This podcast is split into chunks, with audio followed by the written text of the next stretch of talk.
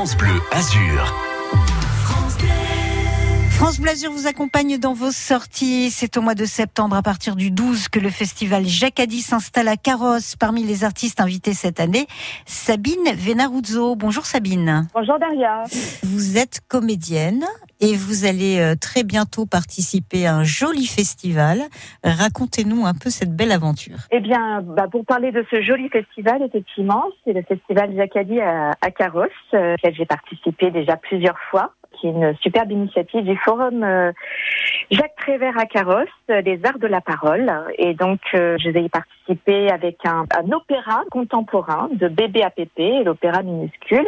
Et puis également en qualité de, de poète, poétesse, avec des poèmes chuchotés à l'oreille. L'opéra minuscule, donc c'est un opéra contemporain que, que j'ai co-créé avec l'artiste Caroline Duval donc avec nos deux compagnies, compagnie Une Petite Ouamadi et compagnie Biche.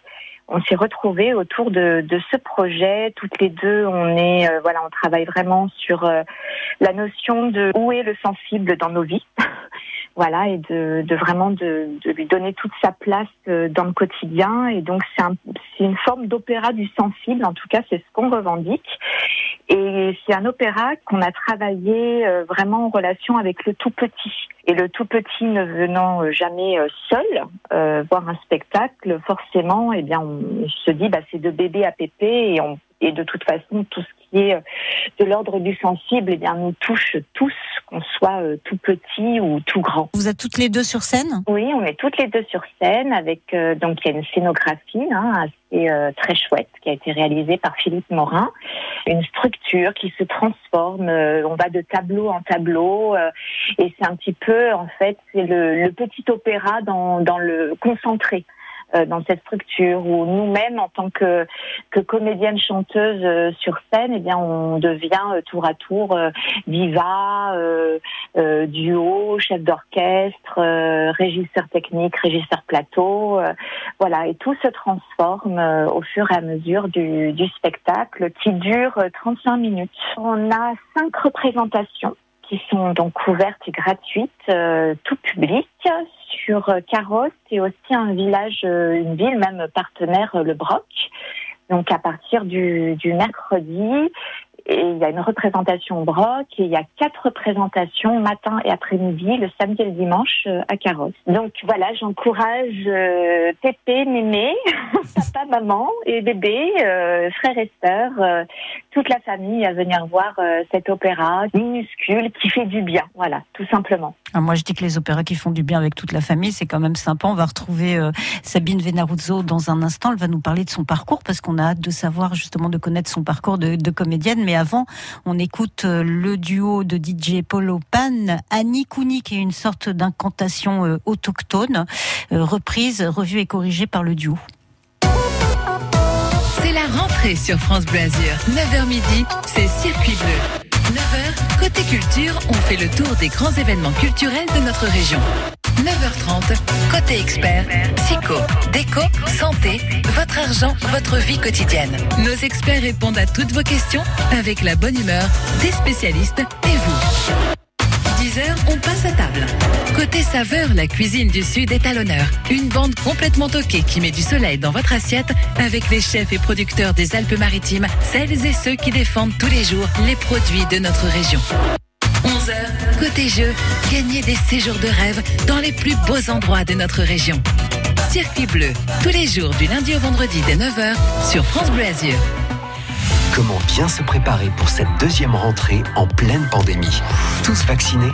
On en parle Une journée spéciale sur France Bleu ce lundi. Ce lundi. France Bleu s'engage à vous donner la parole et à répondre à vos questions sur le vaccin, le pass sanitaire, la reprise des cours, le retour au travail.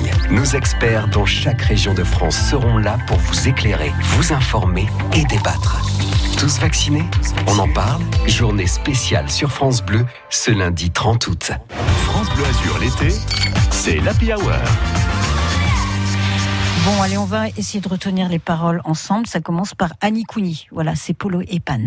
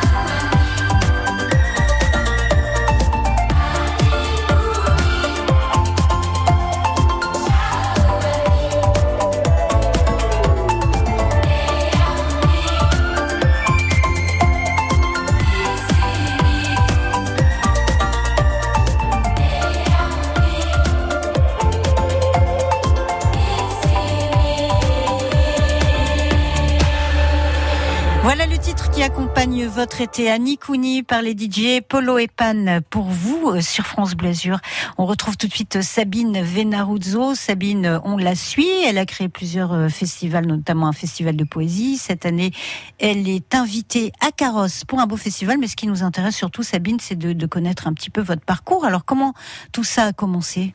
Eh bien, disons que ça a commencé avec des cahiers d'écriture.